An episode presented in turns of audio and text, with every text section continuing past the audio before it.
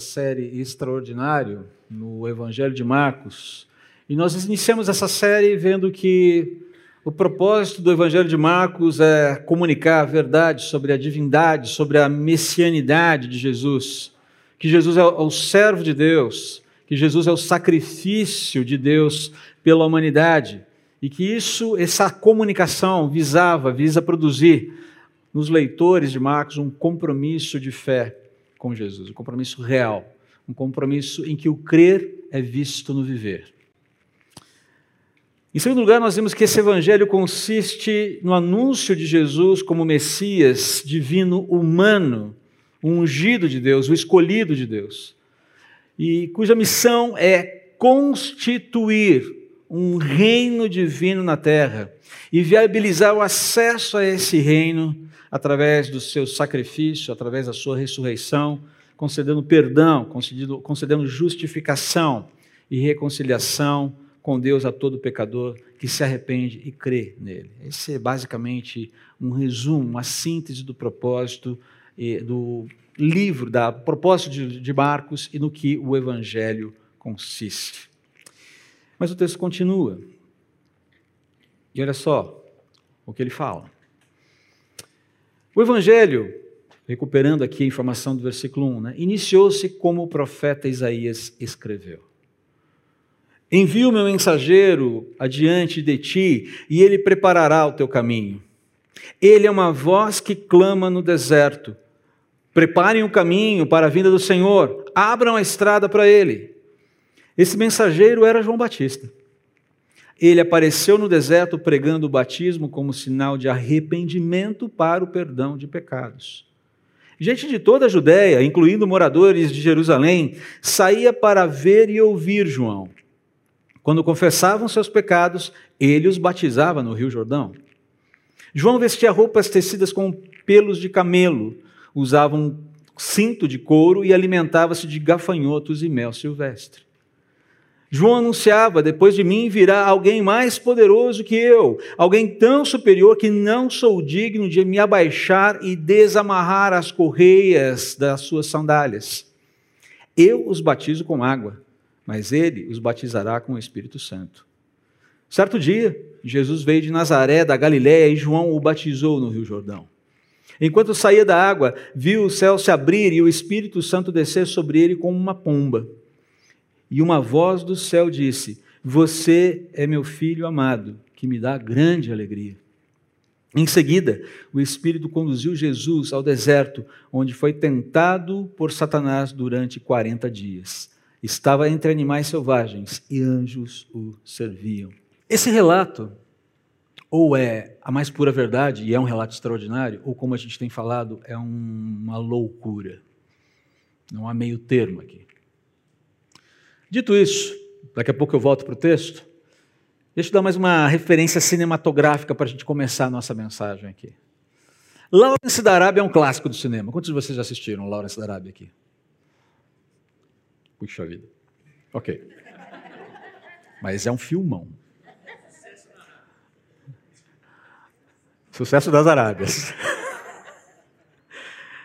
ah, é baseado numa história verídica é, de um oficial britânico famoso por suas ações militares apoiando a revolta árabe contra o Império Otomano durante a Primeira Guerra Mundial. Uma história, o filme é baseado numa história verídica, as memórias de T.E. Lawrence, esse oficial britânico. E é um filme excepcional sobre muitos aspectos, ok? Mas nesse filme existe uma fala muito interessante do rei Faisal I, que também é um personagem, personagem histórico, para Lawrence a respeito do deserto. E a fala é essa daqui. Acha que você é mais um desses ingleses que gostam do deserto? Doughty, Stanhope e Gordon de Khartoum, nenhum árabe ama o deserto. Amamos água e árvores verdes. Não há nada no deserto. Nenhum homem precisa disso. Aqui nas entrelinhas dessa conversa, é, Faisal muito habilmente detecta o romantismo de Lawrence e fala: olha, você é um romântico procurando glória. Eu sou um pragmático procurando sobreviver, procurando sobrevivência, sobreviver no deserto e ao deserto, porque o deserto é um ambiente inóspito. E ali já fica muito claro que Faisal vai habilmente utilizar esse idealismo, esse romantismo de Lawrence a favor da sua causa. Mas essa ideia aqui, não há nada no deserto. Nenhum homem precisa disso. Porque na visão ordinária, na visão comum da vida, na visão debaixo do sol, o deserto é isso aí. É um ambiente inóspito, é um ambiente hostil, onde quase nada floresce, nada se desenvolve, nada prospera. Mas é no deserto que Deus se manifesta de maneira extraordinária, inúmeras vezes nas Escrituras. O deserto é um lugar de encontro para Deus. Por exemplo, a manifestação, o encontro, a manifestação de Deus e o encontro de Deus com Moisés acontece no deserto. Lembra-se do episódio da sarça ardente, ali no capítulo 3 de Êxodo? Deserto. Nesse mesmo evento, no deserto, é que Deus comissiona Moisés para seguir de volta para o Egito e libertar o seu povo. Depois que todo esse arranjo é feito, é no deserto que Arão sai para encontrar Moisés chegando no Egito. Deus intima Faraó, através de Moisés e Arão, que liberte Israel para que, o, para que o povo se encontre com Deus e celebre a Deus onde? No deserto. E é no deserto que Deus concede a sua lei, que Deus promulga a sua aliança com o povo, é durante a trajetória no deserto que Deus sustenta, que Ele mostra vez após vez o seu poder, a sua lealdade, a sua provisão, a sua misericórdia, a sua graça, o seu perdão, a sua salvação, o seu favor, vez após vez no deserto. Algumas coisas absolutamente essenciais sobre Deus, sobre os seus propósitos, queridos, vai florescer Algumas coisas vão florescer, vão se manifestar, vão prosperar, vão se desenvolver no deserto. E o que Marcos afirma nesse prólogo aqui, ainda estamos no prólogo aqui de Marcos, é uma espécie de eco de Êxodo. O que vai acontecer, o que nós acabamos de ler, é quase que uma, é praticamente uma cena que remete ao que aconteceu lá no comissionamento de Moisés, no chamamento de Moisés e na libertação dos cativos de Israel do poder opressivo do Egito. Só que agora numa dimensão muito maior. Os atores são muito parecidos, as condições são muito parecidas. Você tem um encontro no deserto, um comissionamento no deserto, uma missão estabelecida no deserto, com um propósito simples de simples, entendam simples entre aspas, libertação resgate, restauração. Deus está movendo pessoas no deserto, a partir do deserto, para o deserto, com essa finalidade. O deserto, então, é um lugar de encontro. E Marcos vai afirmar nesse prólogo, nessa espécie de eco, é um eco mesmo, um segundo êxodo, por assim dizer, que as coisas, algumas coisas que florescem no deserto, que a gente vai ver agora, a voz de Deus, o mensageiro de Deus, pode florescer e floresce no deserto. A mensagem de Deus é concedida no deserto. O reino de Deus é chancelado, ele é selado no deserto. Humanamente falando, o deserto não é um lugar legal para se estar. É um lugar legal para se visitar e sair rápido dali. Porque ele é morte. Mas é interessante que é no deserto que Deus faz os seus movimentos mais preciosos para a vida humana. E ele nos chama, vez após vez, para irmos ter com Ele no deserto. É isso que está acontecendo aqui. Comecemos pela voz que floresce no deserto aqui. Olha só que interessante o que está sendo falado. Marcos é muito sintético, mas isso não significa que ele é, não esteja passando informações preciosas para nós aqui. Ele vai fazer uso inicialmente de dois textos. Ele associa, basicamente ele fala que é o que está escrito no profeta Isaías. Mas ele está fazendo uso de dois textos concatenados, dando ênfase para Isaías, e os autores bíblicos não tinham nenhum problema de enfatizar mais um do que outro autor é, para dar ênfase, para dar o direcionamento que ele achava correto e coerente segundo as Escrituras. O texto não é mencionado, os textos não são mencionados, mas eles são encontrados quando você faz um cruzamento de informações das Escrituras. A Bíblia explica a Bíblia, uma regra hermenêutica.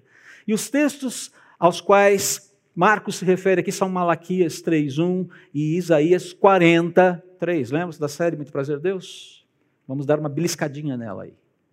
O texto de Malaquias 3.1 diz o seguinte, ele não está na sua projeção, eu vou ler, preste atenção. Basicamente, Malaquias 3:1, Deus está proclamando, ele proclama a sua vinda para acertar as contas com seu povo e ministrar justiça, ministrar reconciliação e juízo. Olha o que o texto diz. Malaquias 3, 1 a 5. Vejam, envio meu mensageiro que, que preparará o caminho diante de mim. O mensageiro da aliança que por, quem que por quem vocês anseiam certamente virá, diz o Senhor dos Exércitos. Mas quem poderá suportar quando ele vier? Quem permanecerá em pé em sua presença quando ele aparecer? Pois ele será como fogo ardente que refina o metal, como sabão forte que branqueia as roupas. Ele se sentará como refinador de prata e queimará toda a impureza. Então o Senhor se agradará novamente das ofertas do povo de Judá. Estou pulando um pouquinho o texto. E do povo de Jerusalém, como no passado. Naquele dia eu julgarei vocês. Não demorarei para testemunhar contra todos os feiticeiros, adúlteros e mentirosos. Falarei contra aqueles que roubam o salário de seus empregados, que oprimem as viúvas e os órfãos, ou que privam os estrangeiros de seus direitos, pois essas pessoas não me temem, diz o Senhor dos Exércitos texto de Malaquias é muito contundente. Deus está se armando para um juízo. E esse juízo vai chegar. E isso é dito cerca de 400 anos antes de Cristo. Mas percebam que há aqui uma informação: envie o meu mensageiro que preparar o caminho, que preparará o caminho diante de mim há uma referência clara a um ministério profético que é muito parecido com o ministério profético de Elias, que viveu no século 9 a.C., por conta da sua contundência, uma mensagem de juízo que visava trazer arrependimento para o povo. E caso houvesse arrependimento, Deus acolheria e reconciliaria consigo o arrependido. A mensagem de juízo nunca vem desacompanhada de uma oferta de resgate. Ok? É importante que nós entendamos isso. Mas esse texto está concatenado, Marcos faz uma amarração de Malaquias 3:1 com Isaías 43, que é o texto que ele dá mais ênfase aqui. Ouçam, uma voz clamam: abram caminho no deserto para o Senhor, preparem para o nosso Deus uma estrada reta na terra desolada. Isaías 43. Então, quando você olha essa pequena síntese, ele está falando de uma visitação de Deus, que vem para ministrar juízo, mas também reconciliação e justiça.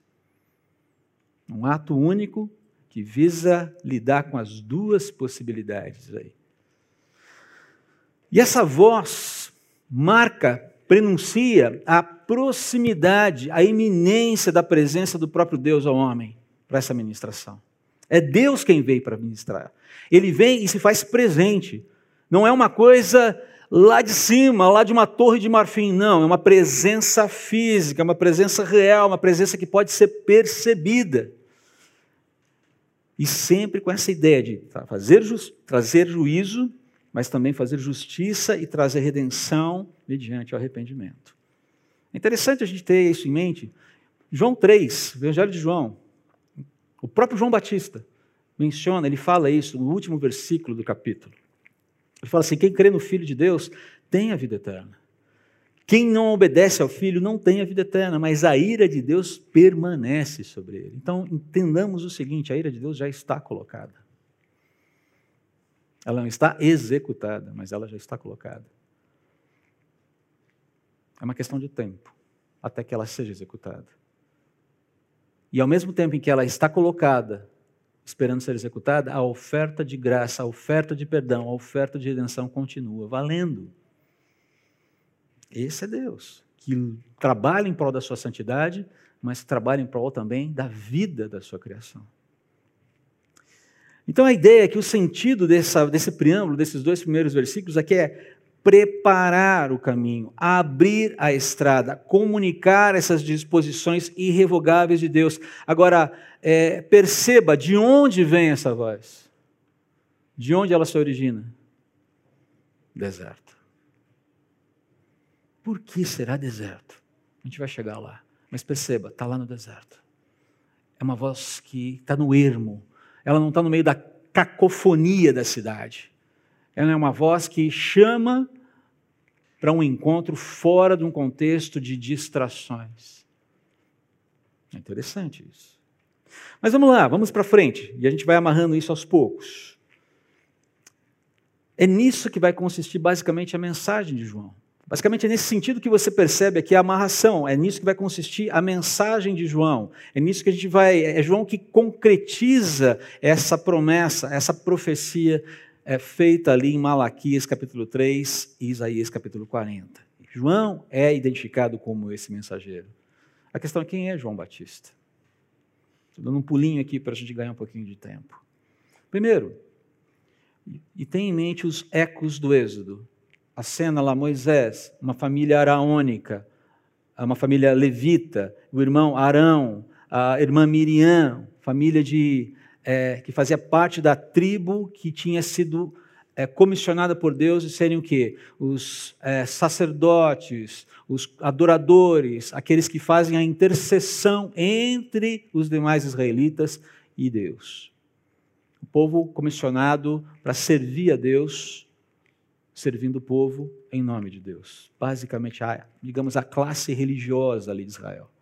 Tenham, tenhamos isso em mente. Quando nós vemos que, quando a gente vai analisar a história de João Batista, você vê que ele tem pais da linhagem araônica. Basicamente, eles descendem de quem? Arão, irmão de Moisés. Zacarias e Isabel. É informado para a gente em Lucas capítulo 1, versículo 15, que esse homem, que essa, na verdade, essa criança que está sendo gerada, será grande aos olhos do Senhor é informado que ele foi cheio do Espírito Santo de Deus desde o ventre da mãe. Você se lembra do encontro de Isabel com Maria no capítulo 1 de Lucas?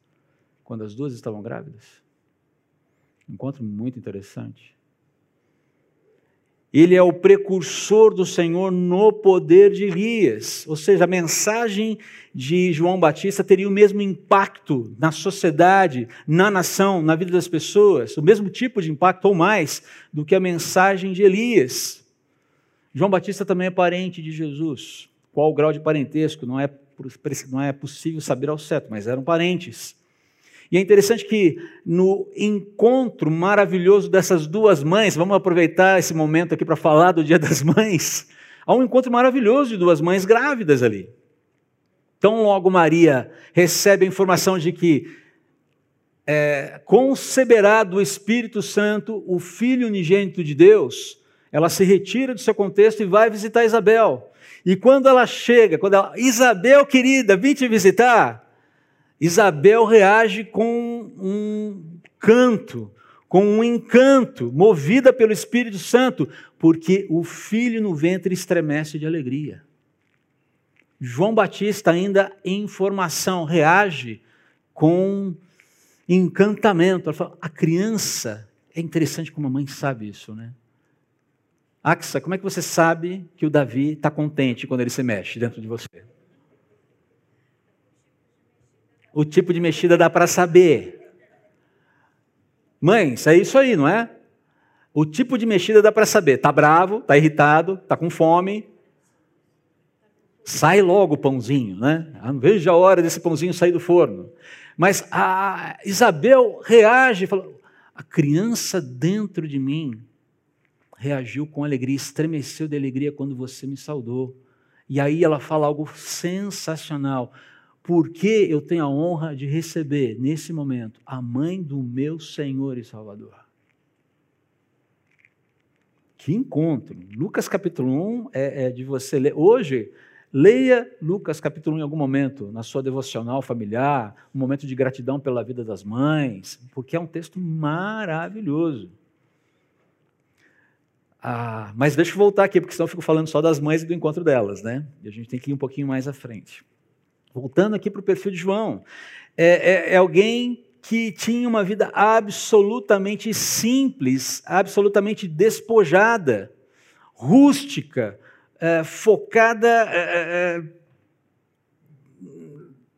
basicamente na, nesse encaminhamento de que Deus está vindo para julgar.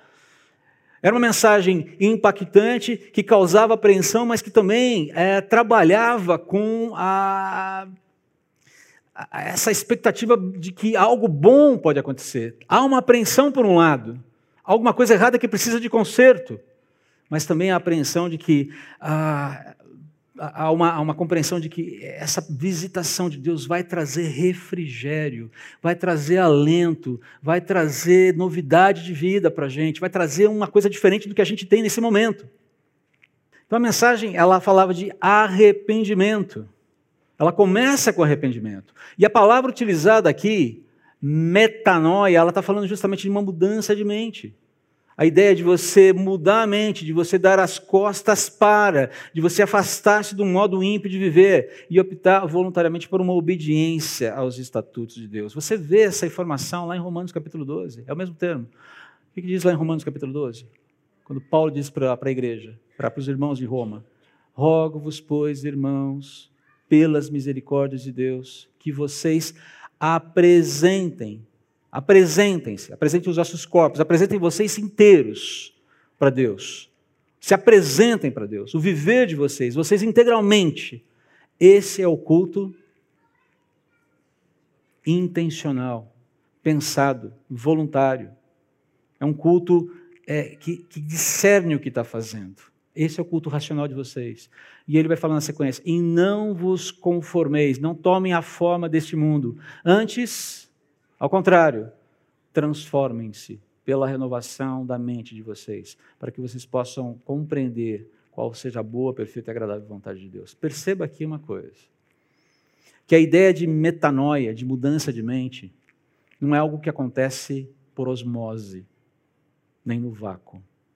Deus nos dá os parâmetros, Ele nos dá as balizas. E Ele diz: engaje-se. Eu estou te dando os meios, eu estou te dando as balizas, agora você se engaja. Você sabe o que precisa ser feito. Eu estou te dando as condições para fazer. Faça. Disponha-se a fazer. Você que mente, sabe que agora, entende que agora mentir é errado, não entende? Que isso prejudica você e prejudica o outro. Não minta mais. Como é que eu luto contra a mentira? Buscando falar a verdade. Por que, que a gente mente? Ah, porque é gostoso. É, Há controvérsias. Mas por que, que as pessoas mentem? Para se esquivar de problemas, para transferir problemas, para fugir de responsabilidades. Isso implica, então, não só em falar a verdade, mas mudar a mentalidade que faz a pessoa mentir, mudar o jeito de viver a vida que leva a pessoa à mentira. Um exemplo apenas. Estou falando de mentira, poderia falar de qualquer outra coisa. Lembram-se do que nós vimos lá em Malaquias? Eu virei e exercerei juízo contra aqueles que oprimem o órfão, que oprimem a viúva, que roubam os salários dos, dos funcionários. Pessoas que, com as suas práticas, podem, deixam claro que, a despeito do que a sua boca diz, não estão em sintonia comigo, não entenderam o que significa andar comigo. Então perceba que a mensagem arrependa-se diz respeito ao entendimento de que diante de Deus eu sou culpado. Há uma culpa. Tem culpa mas o perdão dele está disponível. E esse arrependimento diz respeito, eu sou culpado, eu preciso do favor de Deus, eu reconheço o favor de Deus na minha direção, e a partir desse momento, ok, eu sou engajado num novo estilo de vida por conta desse encontro com o Senhor. Essa é ideia aqui. E vem a ideia de batismo. O crer e o confessar. Então essa ideia de que o batismo aqui, ela entra como um elemento, não que salva, mas que identifica, eu não tenho vergonha de me identificar publicamente com o meu Salvador, porque isso tem um custo. O batismo deve sempre ser servido, ele, ele, não tem nenhum poder específico, ele é apenas um símbolo. Mas é um símbolo de identificação, de compromisso, de afinidade, que diz exatamente: eu ando debaixo dessa bandeira aqui agora. Essa é a bandeira que me representa. Essa é a cidadania que eu tenho. E ela vale mais do que qualquer outra cidadania. Vale mais do que ser brasileiro, vale, ser, vale mais do que ser é, piracicabano e até torcedor do 15 de Piracicaba.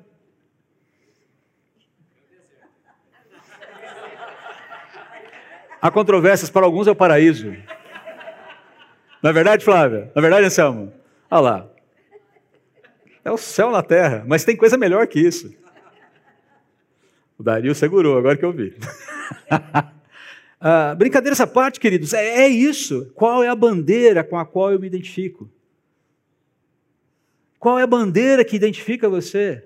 No batismo, eu estou identificado com Cristo. Quando eu falo, ah, o simbolismo do batismo é muito bonito, porque ele diz que nós estamos morrendo para o mundo para viver com Cristo. Não significa que vamos sair do mundo, que vamos tirar férias do mundo, que vamos agora, na primeira oportunidade, pegar o SpaceX mais barato e seguir para Marte, ou para a Lua, ou seja lá para onde for. Significa que, a partir de agora, a métrica que rege a minha vida é a métrica do reino de Deus, inclusive algo que vai surgir daqui a pouco aqui no texto, ou vai dar um indício de que vai surgir. Há uma nova realidade, há uma nova humanidade sendo formada. E ela está identificada com o seu Criador, ela está reconectada com o seu Criador. E é ela que regula as nossas vidas. Que resgata a minha masculinidade, que resgata a feminilidade da mulher, que resgata a visão sobre casamento, sobre criação de filhos, sobre o que significa ser uma família sobre, sobre o que significa trabalho, engajamento, que significa trabalho, que significa profissão, que significa carreira. O pessoal do nosso está afiado aí, que tá, eu sei que está acompanhando aí a, a, a brincadeira. A brincadeira em termos, né? Alguma coisa séria. Cuidado é que nós estamos tendo com as novas gerações no encaminhamento da sua vida futura. Por que você quer trabalho? O que é trabalho? O que é profissão? O que é uma carreira? A gente está trabalhando com a nossa turma sobre isso. Percebe? Não é uma vida que vive de domingo a domingo, ou de domingo em domingo. Cheguei na igreja, bati meu cartão, coloco a minha cara de crente, minha cara de. Ô oh, irmão querido, salve, salve, simpatia. Não, diz respeito às dinâmicas sobrenaturais que Deus promove na nossa vida cada dia da semana nos momentos gostosos, nos momentos bons, mas nos momentos aflitivos, nos desertos da vida, nos momentos em que eu fico frustrado. Quantas frustrações você já teve na vida? Diz para mim. Você conseguiu contabilizar? O que é frustração de uma alta de hospital que não chegou? De ter que passar mais um dia, o dia das mães, com a expectativa de chegar uma alta de hospital que não veio? O que é a expectativa de ter que voltar para o hospital para fazer um tratamento e ficar longe da família num dia tão especial? Parou para pensar? Quantas frustrações nos atingem, queridos? Porque o mundo é um mundo caído. E Deus está falando assim: ok, eu chamei você para se identificar comigo e lidar com essas frustrações lembrando que a tua esperança está na eternidade, na reconstrução, na recuperação dessa humanidade, completamente ali na frente. E enquanto isso, entender que você tem esperança, essa esperança pode abastecer você para viver uma vida diferente agora. Hoje, na escola bíblica dominical, eu citei, por exemplo, a, dei como exemplo a vida de Ruth e Boaz.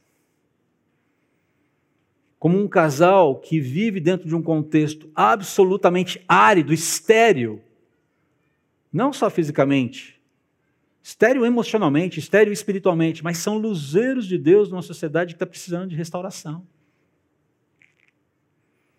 Deus chamou, você me chama, nos encontrou numa uma situação complicada justamente para nos resgatar. É essa mensagem que está sendo pregada aqui. Então a ideia, tudo começa com arrependimento, reconhecimento, a culpa há possibilidade de reconciliação e há uma identificação pública com esse Deus que me salvou. Essa é a grandeza da mensagem aqui de João Batista. Ela não é final, ela é inicial. Ela aponta, fala, há alguma coisa que vai acontecer mais ali na frente. Agora é interessante quando você chega no versículo 7, 8, que João tinha clara noção da sua pequenez e da sua insignificância diante do projeto geral de Deus. Quando ele olha para aquilo que, para aquele que vem, quando ele entende aquele que vem, quando ele entende que ele é um precursor, aquele que vai, um arauto que vai anunciar, ele sabe a atenção não pode estar voltada em mim, mas sim no objeto da minha mensagem. Essa é uma visão extraordinária, é uma compreensão extraordinária de si mesmo.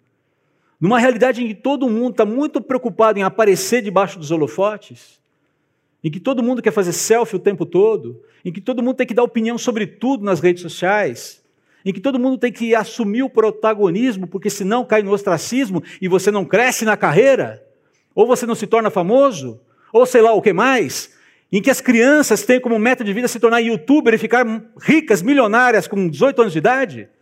Num universo em que essa é a métrica, João é um exemplo absolutamente contracultural. Não é verdade? E aí a pergunta que eu faço é que nós estamos estimulando, por exemplo, os nossos filhos a serem quando crescer, com o nosso exemplo de vida. Pessoas que buscam que tipo de protagonismo? É impressionante né, que nós investamos tantos recursos, tanto tempo, para que eles tenham um protagonismo nesse mundo debaixo do sol, mas muitas vezes nos esquecemos de investir nas dinâmicas para a geração de uma piedade que gere protagonismo que vai ter efeitos eternos depois. Já parou para pensar nisso?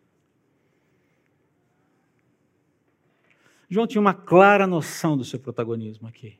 É um protagonismo é contundente, é grandioso, mas é localizado e nem chega aos pés do que daquele que realmente é objeto da minha mensagem, que é o próprio Deus encarnado. É interessante que tanto é que se você pega ali o relato do capítulo 2 de Lucas sobre a, o declínio do protagonismo de João Batista, é basicamente imediato de, após a aparição de Jesus. Jesus aparece, os discípulos de João chegam para ele e mas ô, ô, João, o negócio é o seguinte, sabe aquele cara que você batizou outro dia aqui no Rio Jordão? Está do outro lado lá batizando e está todo mundo indo para ele. Cara, está esvaziando aqui a fila. Ele falou, convém que ele cresça e eu diminua. Eu sou amigo do noivo, eu não sou o noivo. Eu falei isso para vocês. Que noção do seu papel, que compreensão do que eu estou fazendo aqui nessa terra. Forjada no deserto. Não vou entrar nos pormenores da vida pregressa de João aqui, há muita especulação. Mas é interessante ver, e eu acho que esse é o grande ponto aqui, nesse trecho, é, é a informação que ele dá. O meu batismo é um batismo simbólico.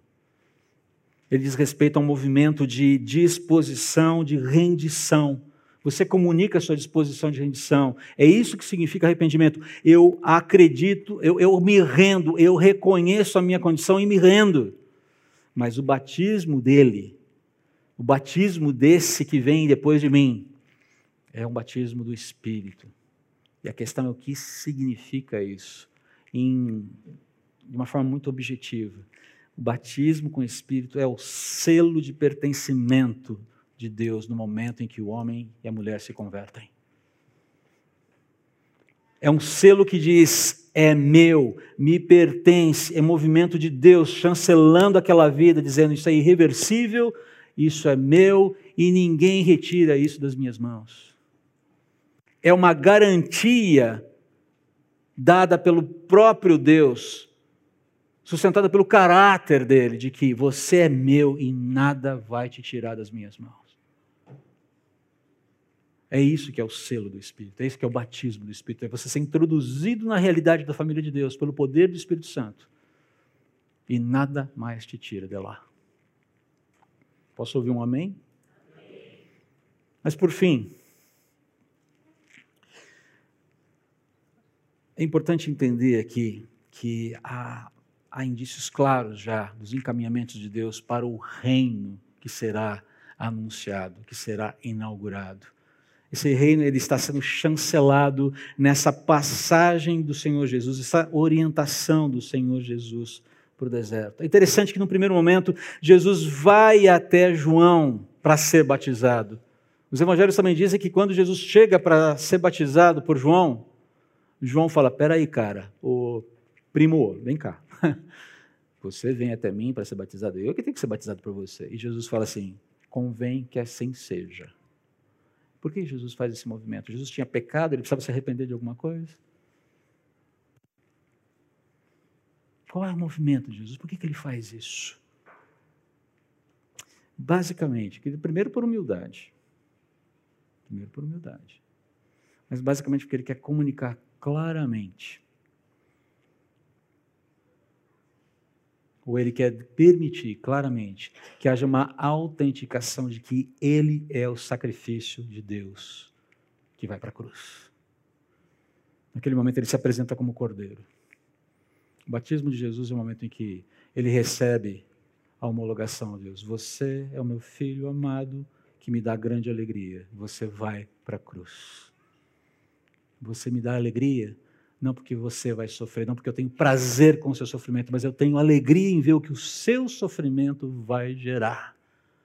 O seu sofrimento vai gerar vida, o seu sofrimento vai gerar restauração, o seu sofrimento vai gerar reconciliação, o seu sofrimento vai gerar uma família maravilhosa. Jesus se apresenta ali como cordeiro autenticado.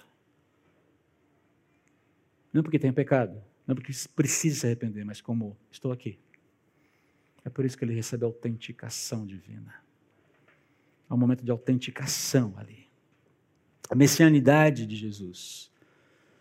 O sacrifício de Jesus como cordeiro pascal de Deus, como aquele que será sacrificado. A sua divindade, a sua perfeição são autenticadas pelo Pai e pelo Espírito Santo aqui nesse momento. É interessante porque, se você percebeu, nesse texto você tem a presença das três pessoas da Trindade: o Pai, o Filho e o Espírito Santo. Se alguém perguntar para você, como assim Deus trino? Me mostra um, texto da Bíblia que mostra que Deus é três. Abra lá em Marcos capítulo 1 e leia. Está lá.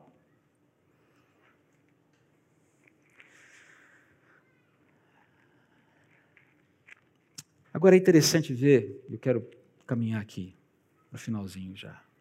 Se você olhar aqui em seguida, em seguida esse momento de reconhecimento, de autenticação, o Espírito conduziu Jesus ao deserto, onde foi tentado por Satanás durante 40 dias. Estava entre animais selvagens e anjos o serviam. Ah, é interessante ver aqui, esse ponto foi o ponto que eu acabei de tratar, ok? No deserto, muitas vezes você. Quantas vezes eu ouvi as pessoas falando assim, é, o Espírito Santo pegou Jesus pela mãozinha e falou: Eu sei que vai ser difícil para você agora, querido filho, mas agora nós vamos para o deserto e você vai sofrer horrores na mão do capeta. Como se a condução do Espírito Santo de Jesus ao deserto fosse meramente uma aprovação, para uma aprovação. Não é. Jesus é conduzido para o deserto, porque ali há comunhão com o Pai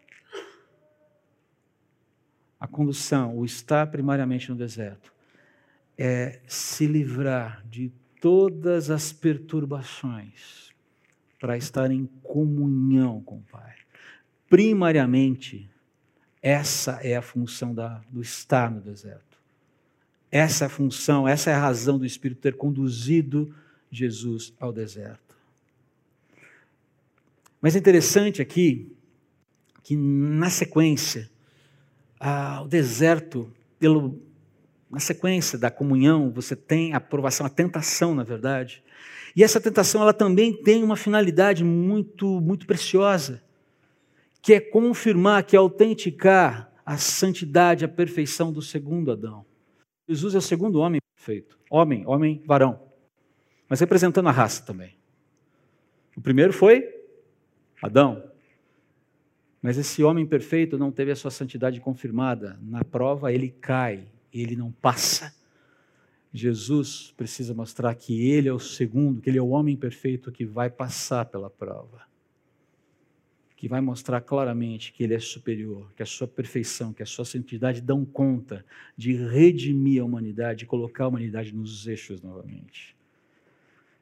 E em decorrência dessa intimidade com Deus, com o Pai, que essa santidade, essa perfeição de Jesus é vindicada ao final da sua tentação. É esse movimento de comunhão com o Pai no deserto que o alimenta, que o sustenta, apesar de estar jejuando, para poder enfrentar as provas que ele tem ali pela frente. Com isso, ele vai deixar claro a supremacia do reino de Deus sobre todos os sistemas de poder existentes. No deserto, o reino de Deus declara a sua superioridade sobre Satanás e o reino dos homens. É basicamente isso que acontece. Quando Satanás é vencido, fica claro que o reino de Deus é muito superior a qualquer estrutura de poder mundana, porque toda estrutura de poder mundana está nas mãos, temporariamente, de um sujeito, de um indivíduo, de um ser chamado Lúcifer, Satanás. E ele não tem competência, ele não tem condições de competir com o que vem pela frente.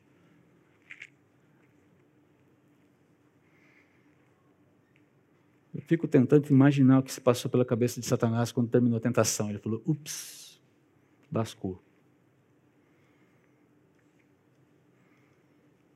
Agora o bicho vai pegar. E é por isso que, à medida em que a história do ministério de Jesus vai passando, você vai vendo cada vez mais pressão, pressão, pressão, pressão. Ao ponto de chegar na cruz e eu creio que Satanás não tem a menor ideia do que vai acontecer na sequência. Morreu. Ok. Mas o domingo chegou, né? E quando a tumba foi vista vazia, esse ser miserável, desgraçado, percebeu que os dias dele estavam absolutamente contados. Talvez ele tenha entendido ali. Ou não, não sei. Ele é louco. O reino de Deus cravou as estacas na superioridade, achada superioridade do reino das trevas e mostrou para o reino dos homens o que de fato o reino dos homens vai se tornar um dia. Queridos, para a gente terminar aqui, deixa eu colocar algumas sínteses aqui desse texto que é bastante rico. pensando um pouquinho na mensagem de João Batista e no que ela significou dentro do contexto do Evangelho, do prenúncio do Evangelho. O arrependimento genuíno é necessário para uma reconciliação com Deus. o arrependimento genuíno, seguido de confissão de fé íntima e pública em Jesus Cristo, através do batismo que vai evidenciar a salvação de alguém. Tem sido muito perturbador ver pessoas se aproximarem do Evangelho e, e, diz, e falarem que creem em Jesus, mas não mencionarem nos seus relatos de conversão a palavra arrependimento. Eu entendi a minha culpa penal diante de Deus. Não é uma questão de ser bom ou mal, é uma questão ontológica. Eu pertenço a uma raça que levantou a mão contra o Criador na sua origem e diz: Eu não preciso de você, eu quero viver do meu jeito. E não dá para viver do nosso jeito. Eu reconheço, eu faço parte dessa raça, sou culpado. É essa culpa que a cruz tira, apaga, justifica.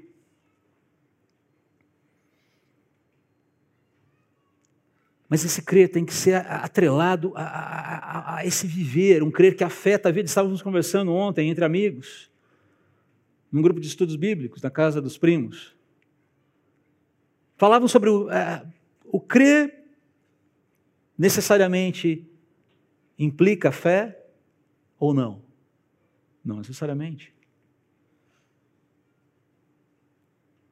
Não necessariamente. Satanás crê em Deus, acredite. E nem por isso ele tem fé. E nem por isso ele é salvo. Os demônios creem. Mas o nosso crer tem mexido nas nossas entranhas e nos ao ponto de nós assumirmos um compromisso público e afirmarmos: sou, pertenço a Cristo, sigo a Jesus, sou discípulo de Jesus, ando com Ele e assumimos as consequências disso.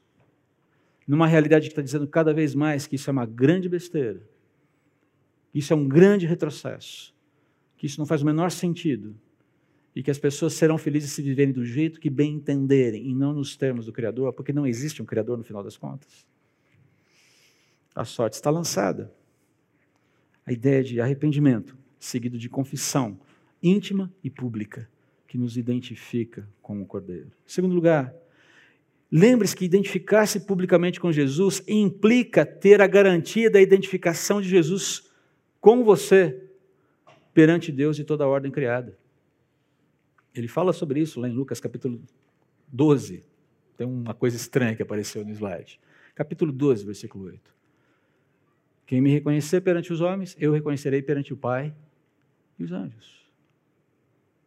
Se você quer reconhecimento de Jesus, identifique-se com Ele. Se você quer ser identificado Jesus, quer que Jesus se identifique com você, não tenha medo, não tenha vergonha de se identificar com Ele. E por fim, considere que os desertos da vida podem ser oportunidades de encontro com Deus, oportunidades de arrependimento, oportunidades de perdão, oportunidades de ministração, oportunidades de graça, oportunidades de restauração, oportunidades de recomeços.